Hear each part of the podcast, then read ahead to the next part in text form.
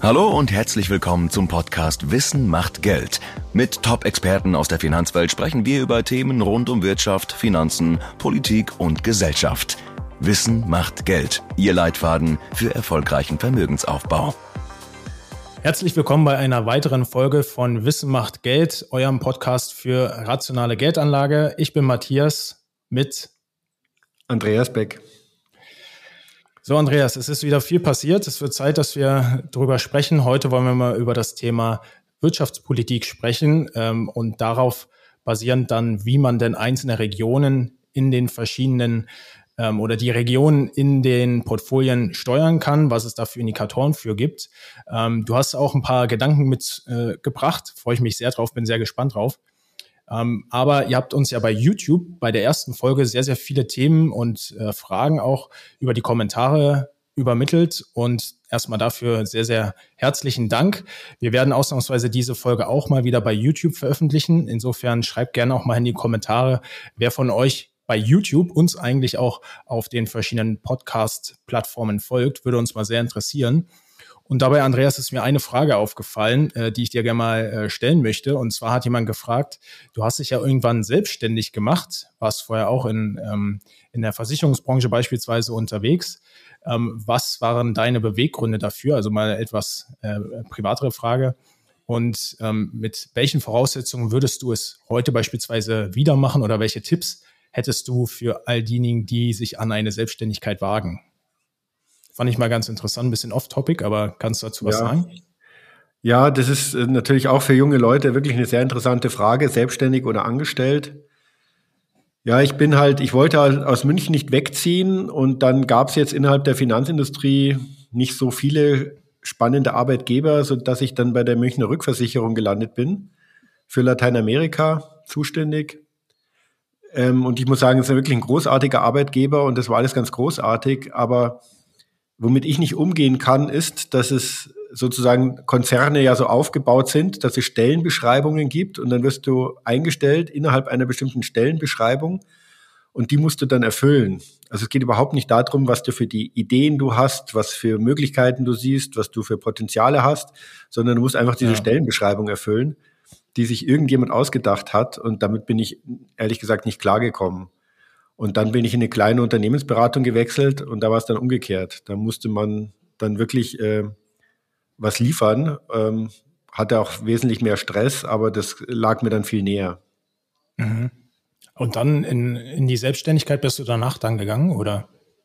Ja, ich bin in eine kleine Unternehmensberatung und habe da dann so ein, eine Lücke gefüllt im, in mhm. Bezogen auf Finanzmathematik und dadurch bin ich da relativ schnell dann mit Gesellschafter geworden in, in den Vorstand. Ah. Und in dem Sinne war ich dann schon selbstständig. Ah, verstehe. Okay. Gibt es so irgendwie eine, eine Voraussetzung, die du als am wichtigsten erachtest, wenn man den Schritt in die Selbstständigkeit wagt? Ja, man hat immer mit Menschen zu tun. Also egal, ob man jetzt Chefs hat oder Kunden hat. Und was mich interessiert, sind auch die Menschen. Und ich mhm. glaube, das war auch dann ein Grund, warum das alles sehr erfolgreich war, was ich da gemacht habe. Weil ich einfach, wenn ich mit jetzt zum Beispiel mit einer Bank gesprochen habe, dann habe ich nicht abstrakt im Kopf mit einer Bank gesprochen, sondern da hatte ich einen ganz konkreten äh, Vorstand einer Bank. Der hatte ganz individuelle Ziele, was er mit dem Projekt erreichen wollte und das muss nicht identisch gewesen sein mit den strategischen Zielen der Bank über die nächsten 20 Jahre und also immer so diesen Menschen im Blick zu haben, das ist, glaube ich, das Wichtigste. Und wenn man sich selbstständig macht, dann ist man ja wirklich Dienstleister voll und ganz. Ja. Ähm, und ähm, Kundenzufriedenheit ist das A und O. Und dann sozusagen weniger immer über die Fachthematik zu gehen, sondern immer auch im Blick zu haben, was ist eigentlich so das Drumherum. Äh, das ist, glaube ich, das Entscheidende dann. Ja, spannend. Also auf jeden Fall mit Menschen umgehen können. ist äh, super wichtig. Okay, dann ähm, vielen Dank erstmal für die Einblicke. Du hast gesagt, du hast ähm, ja einen spannenden Zeitungsartikel oder so, hast du mir mal ähm, am Telefon kurz gesagt, das würdest du mir gerne ein bisschen erläutern. Ähm, und dann, dann sprechen wir über das Thema Wirtschaftspolitik. Willst du einfach mal anfangen, äh, was du da gesehen oder gehört hast? Würde mich sehr interessieren. Ja, es ist ja die Stimmung der Wirtschaft hier in Deutschland ist ja wirklich am Boden. Man kann es nicht anders sagen. Also jetzt kam wieder der IFO Geschäftsklimaindex raus. Die Erwartungen der deutschen Unternehmen ist desaströs. Wenn man sich unterhält mit mittelständischen Unternehmen, also alle, also überall ist extremer Pessimismus. Die Auftragsbücher sind zum Teil noch voll, weil halt noch Auftragsbestand da ist, der noch nicht abgearbeitet wurde. Aber in die Zukunft wird sehr pessimistisch geblickt und zwar egal aus welcher Perspektive. Mhm. Akquirierung von Mitarbeitern, ja, also die ganze Bildungssituation und Ausbildungssituation in Deutschland, die Energiesituation, die Infrastruktur, ja. äh, die Planbarkeit in, der, in den politischen Rahmenbedingungen, egal wo man hinguckt, man sieht einfach nur Pessimismus. Und da fand ich sehr äh, interessant, zwei Mitarbeiter aus dem Weißen Haus haben eine Mail verschickt, ähm, wo sie gezeigt haben, dass es der amerikanischen Wirtschaft noch nie so gut ging wie jetzt wie unter Biden. Und diese Mail, die ging dann auch viral und so habe ich die dann auch mal gesehen. Und das war schon sehr witzig, weil in dieser Mail wird halt dargelegt, dass äh, unter Biden mehr Arbeitsplätze in den USA geschaffen wurden, wie bei allen, unter allen anderen Präsidenten, die sie da vorher betrachten, insbesondere viel mehr als unter Trump aber auch hochwertige Arbeitsplätze vor allem und auch das Durchschnittseinkommen ist gestiegen in der breiten Bevölkerung. Die Verschuldung ging zurück bei der breiten Bevölkerung. Konsumentenverschuldung ist ja ein großes Thema in den USA und so weiter, so dass man das Gefühl hatte, wenn man das gelesen hat, ähm, in diesem Land geht gerade die Sonne auf. Diese massiven Programme, die sie haben zur Reindustrialisierung, zum Zurückholen von wichtigen Kernkompetenzen im Zuge des Umbaus Richtung CO2-Neutralität und so, dass die da ganz weit vorne sind. Auch Schlüsseltechnologien wieder ins Land zu holen. Und ähm, dann habe ich mir schon gedacht, das ist eigentlich wirklich genau das Gegenteil von der Stimmung, die wir hier in Deutschland haben und auch zum Teil in ganz, in ganz Europa. Ja, aber ähm, du bist ja eigentlich immer eher so ein, so ein Optimist, ähm, was, was also siehst du jetzt Europa und die Wirtschaftspolitik extrem kritisch? Also kann das nur vor die Wand fahren oder ähm, siehst du jetzt Europa auf dem absteigenden Ast? Ähm, und ich meine, wir werden ja gleich auch noch drüber sprechen, wie man das in, in den eigenen Aktienallokationen vielleicht widerspiegeln kann. Aber jetzt rein wirtschaftspolitisch, ähm, wartest du einfach auf das Ende der Legislaturperiode oder ich meine, du ja. bist ja selbst Unternehmer, ja. Ähm, worauf setzt du deine Hoffnung?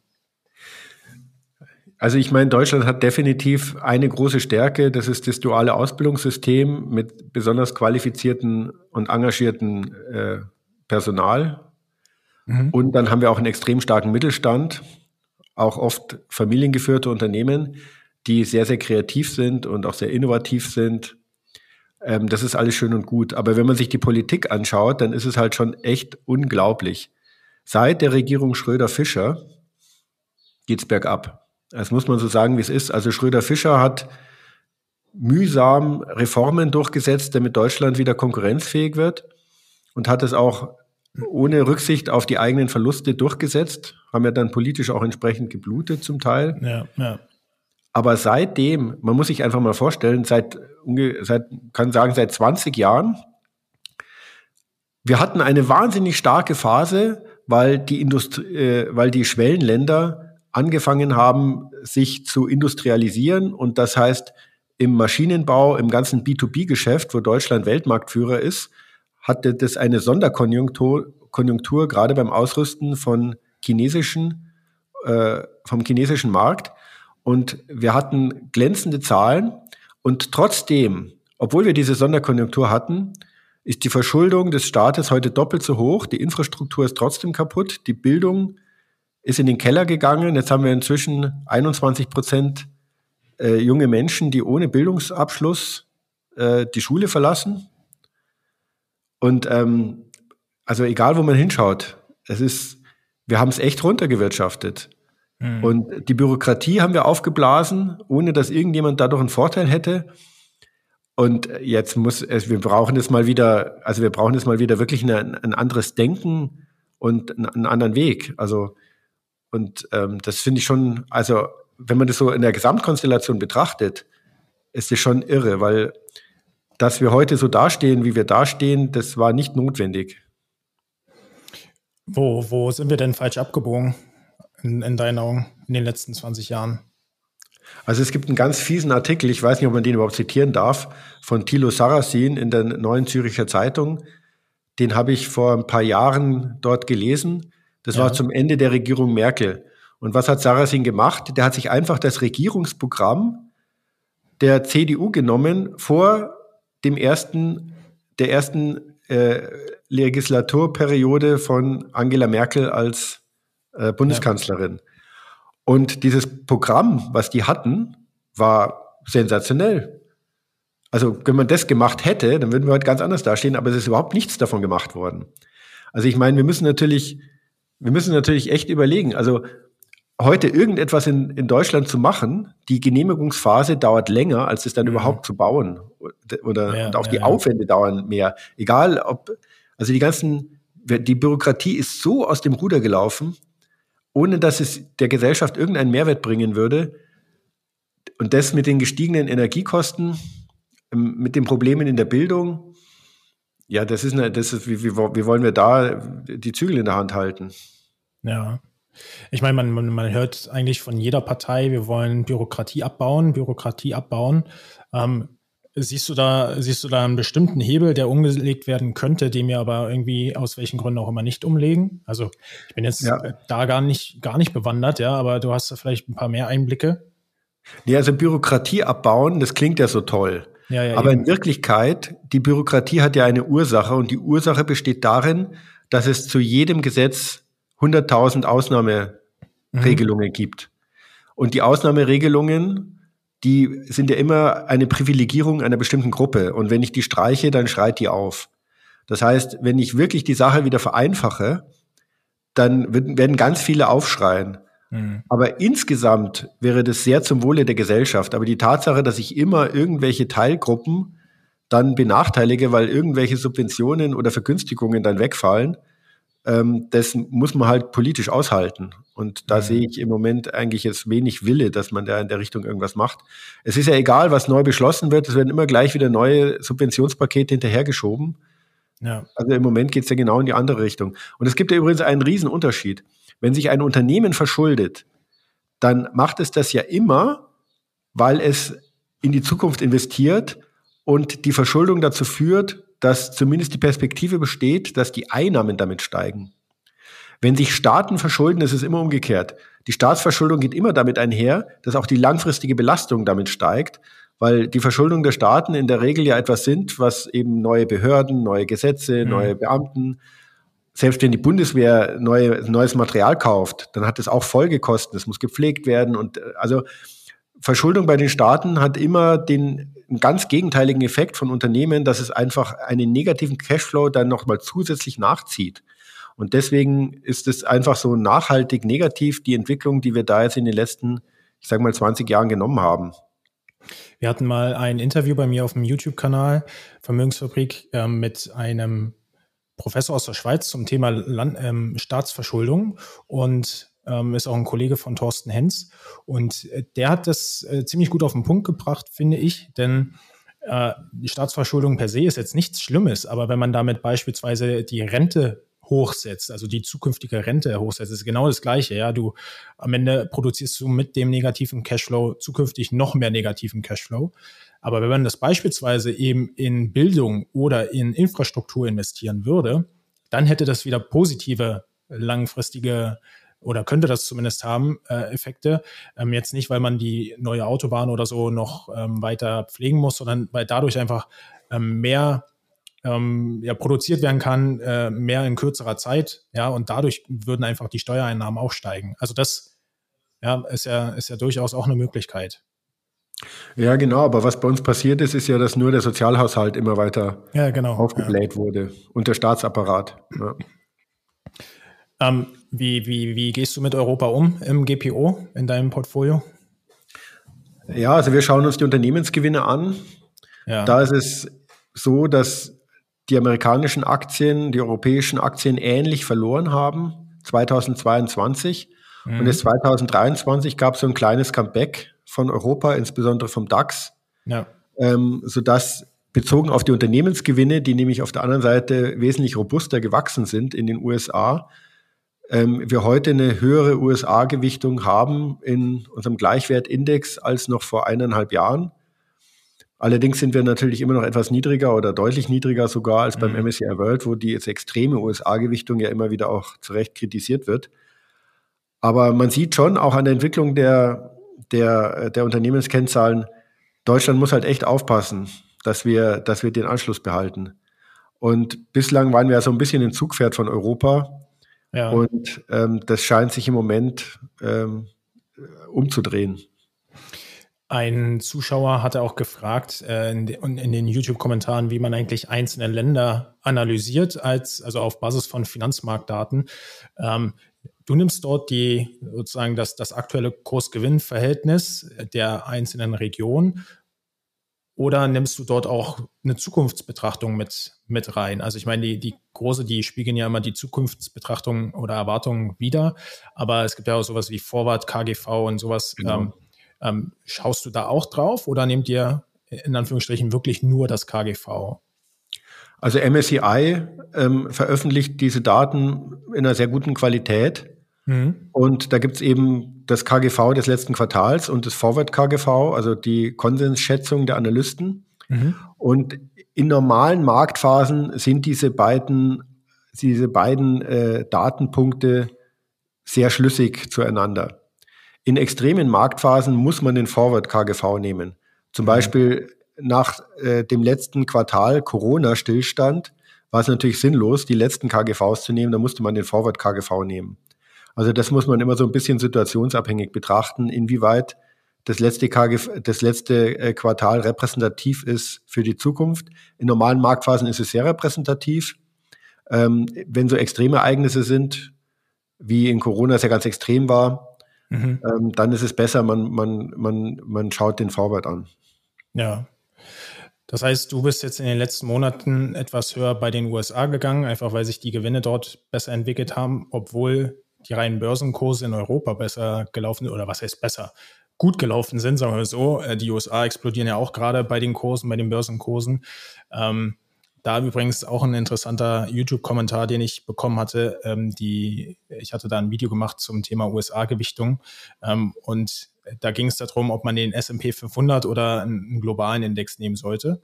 Und äh, da, da hat jemand geschrieben, ähm, die, die USA werden das Rennen bei der, bei der KI gewinnen und deswegen ist klar, welcher S&P, äh, welcher Index alles andere hinter sich lassen wird die nächsten 20 Jahre.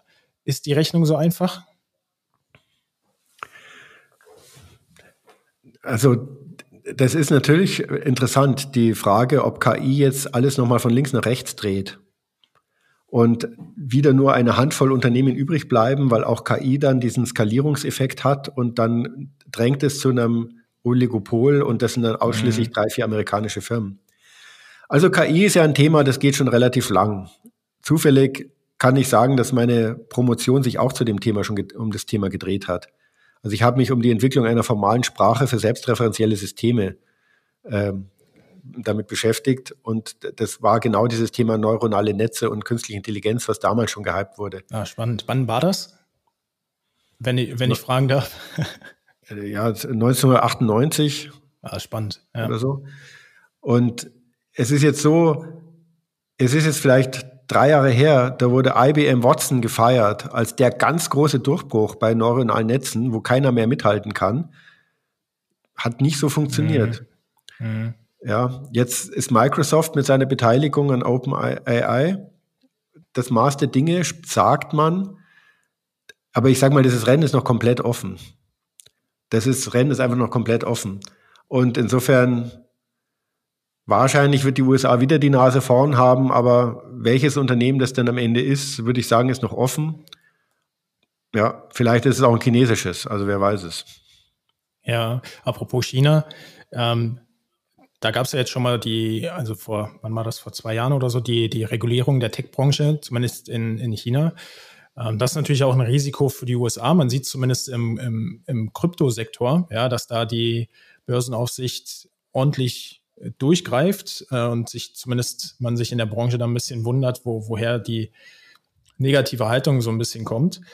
Ähm, aber nochmal zurück zu China. Ähm, das ist ja sozusagen die dritte oder die dritte Region, ähm, Aktienregion sozusagen, ähm, äh, als Repräsentant für Schwellenländer. Darüber haben wir das letzte Mal auch nochmal ganz kurz gesprochen. Ähm, China ein bisschen höher gewichten, ja, ähm, weil es einfach auch zu den Gewinnen beiträgt, aber auch nicht zu hoch, weil es dort ein politisches Risiko gibt. Das ist jetzt mal grob zusammengefasst die, äh, unser Konsens letztes Mal gewesen. Ähm, da einfach nochmal die Nachfrage. Ähm, politisches Risiko wird ja oftmals auch als Risikoprämie verstanden. Also investiere überdurchschnittlich in Schwellenländer. Hast du dich mit dem Thema politische Risikoprämie mal beschäftigt? Ähm, wie ist da der, die Sachlage zu? Ich würde das eben hier so ein bisschen als Themaverfehlung sehen. Also es gibt natürlich Risikoprämien, die eine Unsicherheit ähm, ausgleichen. Mhm. Also ähm, wenn ich zum Beispiel in einem Land investiere, in dem der Investorenschutz nicht so hoch ist, dann will ich dafür eine Zusatzprämie, weil ich das höhere Risiko habe, dass ich zum Beispiel bei einer Insolvenz weniger Zugriff habe hab auf die Vermögenswerte. Das ist, meint man mit Risikoprämie aus, aus einer politischen Perspektive. Aber was wir in China sehen, das sind einfach Rahmenbedingungen, die sich wahnsinnig verschlechtert haben für eine freie Marktwirtschaft. Das ist sozusagen kein Risiko mehr, sondern das ist einfach ein schlechter Zustand. Und der wird es den Unternehmen wesentlich schwerer machen als in der Vergangenheit, Anschluss an die Weltspitze zu halten und auch ihre Gewinne vernünftig weiterzuentwickeln. Und das ist dann eigentlich gar keine Risikoprämie mehr, sondern es sind einfach nur schlechte Rahmenbedingungen, die dort vorherrschen. Und dann kann man darauf hoffen, dass es vielleicht mal wieder besser wird. Aber aktuell, wenn man sich China anschaut, ist es fast repräsentativ für die ganzen Schwellenländer. Also diese ganze BRICS-Story, wo mhm. man davon ausgegangen ist, dass sich dort die Kapitalmarktbedingungen und die Wirtschaftsbedingungen immer mehr denen des Westens angleichen und zu einer liberalen Wirtschaftsordnung führen das hat sich einfach als Märchen erwiesen. Also Vetternwirtschaft, Korruption, äh, politischer Zentralismus scheint wesentlich stabiler zu sein, als man das gehofft hat mhm. und hat sich inzwischen wieder durchgesetzt, muss man sagen. Und inzwischen ist es ja eher umgekehrt, dass wir da Sorge haben müssen, dass wir auch in Europa wieder einen zu starken oder noch stärkeren Zentralismus bekommen. Ähm, aber das sind nicht irgendwelche Risikoprämien, sondern das sind einfach insgesamt schlechte Rahmenbedingungen. ja, okay, verstanden. Nee, gute, gute Unterscheidung nochmal an der Stelle. Ähm, der Vollständigkeit halber, ich hatte da auch ein, ein, ja, eine Frage gesehen bei den YouTube-Kommentaren. Ähm, wie beurteilt man, also wie beurteilt der Finanzmarkt eigentlich einzelne Länder? Ähm, wir haben jetzt über Aktien gesprochen, wird ganz kurz gleich auch nochmal über das Thema Staatsanleihen sprechen, aber nochmal letzte Frage zum Thema Aktien und regionale Gewichtung bei, bei den Aktien. Es gibt ja auch den Ansatz nach BIP, ja, äh, dass, man, dass man sich danach eher orientiert als nach der reinen Marktkapitalisierung.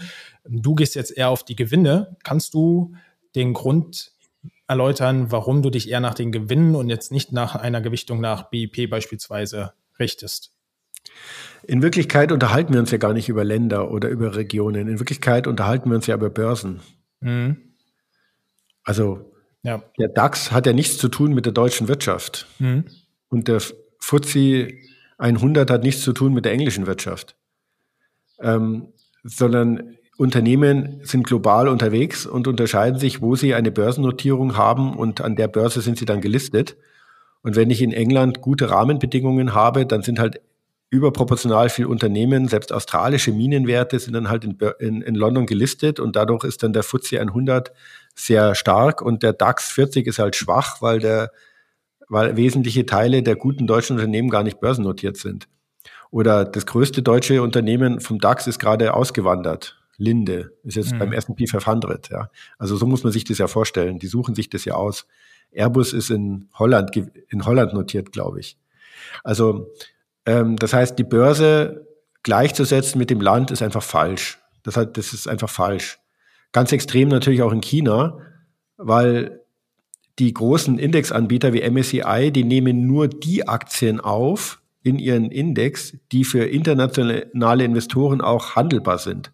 Ja. Und deswegen repräsentieren die chinesischen Aktien ähm, im MSCI Emerging Markets 0,0 die, die chinesische Wirtschaft und haben mit dem chinesischen BIP auch nichts zu tun. So, das heißt, ich muss innerhalb, ich muss konsistent innerhalb der Unternehmenslandschaften bleiben. Und ähm, wenn ich mir da jetzt aber die einzelnen Börsen anschaue, zum Beispiel S&P 500 und mir dann anschaue, was ist das durchschnittliche, die, was sind die durchschnittlichen Unternehmensgewinne relativ zum Preis, und das dann vergleiche mit einem Stock 600 für Europa, dann bekomme ich Zahlen, die, die miteinander auch tatsächlich vergleichbar sind, weil am Ende geht es ja darum, woran investiere ich und das sind ja die Unternehmen und nicht ins Land.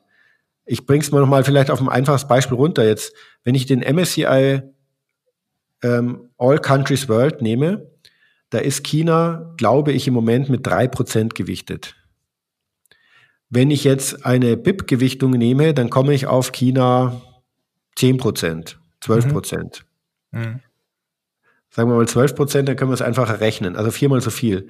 Das bedeutet ja konkret nicht, dass ich viermal so viel chinesische Wirtschaft in mein Portfolio nehme, sondern es bedeutet konkret, dass ich das einzelne chinesische Unternehmen im MSCI Emerging Markets viermal so hoch gewichte in meinem Portfolio. Ähm, ja warum sollte ich das tun?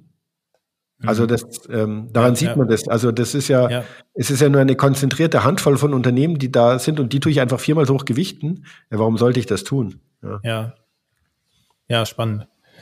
Aber der, der Gewinn sozusagen, der wirkliche, ist, ist sozusagen die richtige KPI oder die richtige Kennzahl, weil, der, weil darauf kommt es bei den Aktienkursen am Ende ja an. Ja, und die Gewinne sind ja die der Unternehmen in diesem Index. Ja, ja, genau. Mhm. Es ist nicht, ich schaue mir nicht an, was sind, äh, was sind die und die Kennzahlen eines bestimmten Landes, was ja, eben nichts ja, ja. zu tun hat mit den Unternehmen, sondern ich schaue mir konkrete Unternehmenszahlen an aus dem Index und dadurch habe ich die, dadurch habe ich dann auch eine tatsächliche Aussagekraft. Ja. Ja. Vielleicht noch ein kurzes Wort zum Thema Anleihen oder Staatsanleihen auf der anderen Seite und damit auch das Angebot einfach an alle, die bei YouTube jetzt zuschauen. Ähm, stellt auch gerne eure Fragen in den Kommentaren. Wir können natürlich nicht alle beantworten, aber wenn es thematisch einfach passt äh, zu dem, worüber wir es gerade spannend finden zu sprechen, dann nehmen wir es gerne mit auf.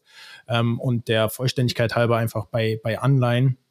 Ich war ja in der Versicherungsbranche Branche tätig, großer Teil Staatsanleihen. Dann gibt es eigentlich zwei Aspekte, die man da betrachtet. Einmal so das Bonitätsrisiko, also wie ähm, risikoreich ist es eigentlich, diesem Land einen Kredit zu geben. Das ist ja nichts anderes als eine Staatsanleihe.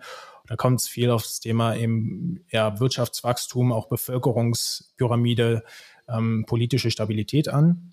Und das zweite Thema, das kennst du auch, Andreas, ist das Thema ESG, ja, wo ganz viel auch über das Thema Klimafolgenabschätzung ähm, mit einfließt. Also beispielsweise, was bedeutet das für ein, ein Land wie Holland, wenn der Meeresspiegel um einen Meter steigt, ja, oder bei drei mhm. Grad dann um anderthalb Meter, ich kenne jetzt die Zahlen nicht genau, ähm, dann hätte das natürlich auch massive Auswirkungen auf, auf die Rückzahlungswahrscheinlichkeit.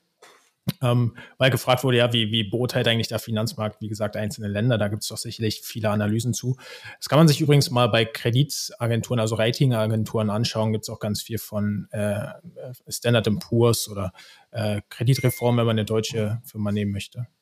Das nur der Vollständigkeit halber an die Zu Zuhörer und äh, Zuschauer. Hast du dazu noch, du hast ja auch äh, das ein oder andere Fixed Income äh, Produkt gehabt oder äh, hast du? Ähm, wonach würdest du da schauen?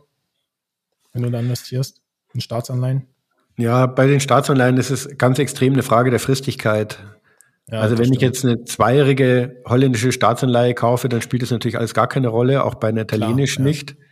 Ja. Aber eine 30-jährige italienische Staatsanleihe zu kaufen, wenn man sieht, wie dort die Bevölkerung anfängt zu schrumpfen und wie bald die geburtenstarken Jahrgänge dort in Rente gehen, das ja. muss man sich halt wirklich dreimal überlegen und dann wird es auch ganz kompliziert, die Fragestellung, wer haftet dann für was innerhalb des Euroraums.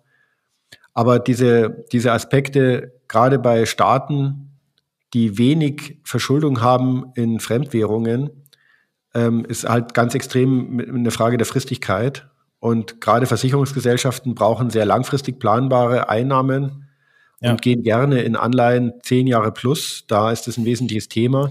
Ja. Vermögensverwalter präferieren eigentlich Anleihen im Spektrum eins bis fünf Jahre und da geht's dann, da sind die Staaten eigentlich eher nur das Problem, weil sie halt weniger verzinst sind als Unternehmensanleihen. Und bei den Unternehmensanleihen geht es dann um ganz konkrete Bilanzkennzahlen. Fun Fact äh, nebenbei, ich glaube 2019 war das oder so. Ähm, da wurde heiß diskutiert bei den Versicherern, ähm, weil Mexiko eine 100-jährige Anleihe rausgebracht hat. Ich glaube damals zu viereinhalb oder fünf Prozent oder so. Und ob man, ob das jetzt irgendwie ein guter Deal wäre oder nicht, ja. Äh, und ich glaube, ja. du es gerade angesprochen hast mit der Fristigkeit. Ich meine, die machen das oft, weil sie halt regulatorische Gründe haben, was auszubalancieren, ja, und Risiko, mit Risikobudgets arbeiten. Aber das war schon, also ja. ich, ich, ich, ich hätte es nicht gekauft, aber ähm, selbst, äh, selbst Argentinien hat eine hundertjährige Anleihe rausgegeben in dieser Niedrigzinsphase, Österreich übrigens auch. Ja, ja, ja. Äh, Deutschland hat es nicht gemacht, obwohl wir mhm. wirklich Minimalzinsen hätten zahlen müssen, aber wir haben es leider nicht gemacht. Für uns wäre es natürlich nicht schlecht gewesen als Staat. Das ist so, ja. ja. Okay, ähm, vielen Dank, das war wieder sehr, sehr spannend. Und ja, wie gesagt, liebe Zuhörer, äh, Zuhörerinnen, wenn ihr auch Fragen habt, äh, manche haben uns auch schon geschrieben. Danke nochmal an all die, an all die Tipps äh, bezüglich des Japan-Spezialisten. Äh, haben uns auch einige Nachrichten erreicht. Äh, wir werden auf jeden Fall dranbleiben. Haben wir in einer der letzten Folgen ja gesagt, dass wir uns dem Thema Japan nochmal separat widmen werden. Tun wir auch. Insofern, ja, Andreas, vielen Dank und bis zum nächsten Mal. Ja, vielen Dank, Matthäus, und vielen Dank an alle fürs Zuhören. Und das war's auch schon wieder mit dieser Podcast-Folge. Alle weiteren Informationen finden Sie auf unserem YouTube-Kanal und auf unserer Webseite.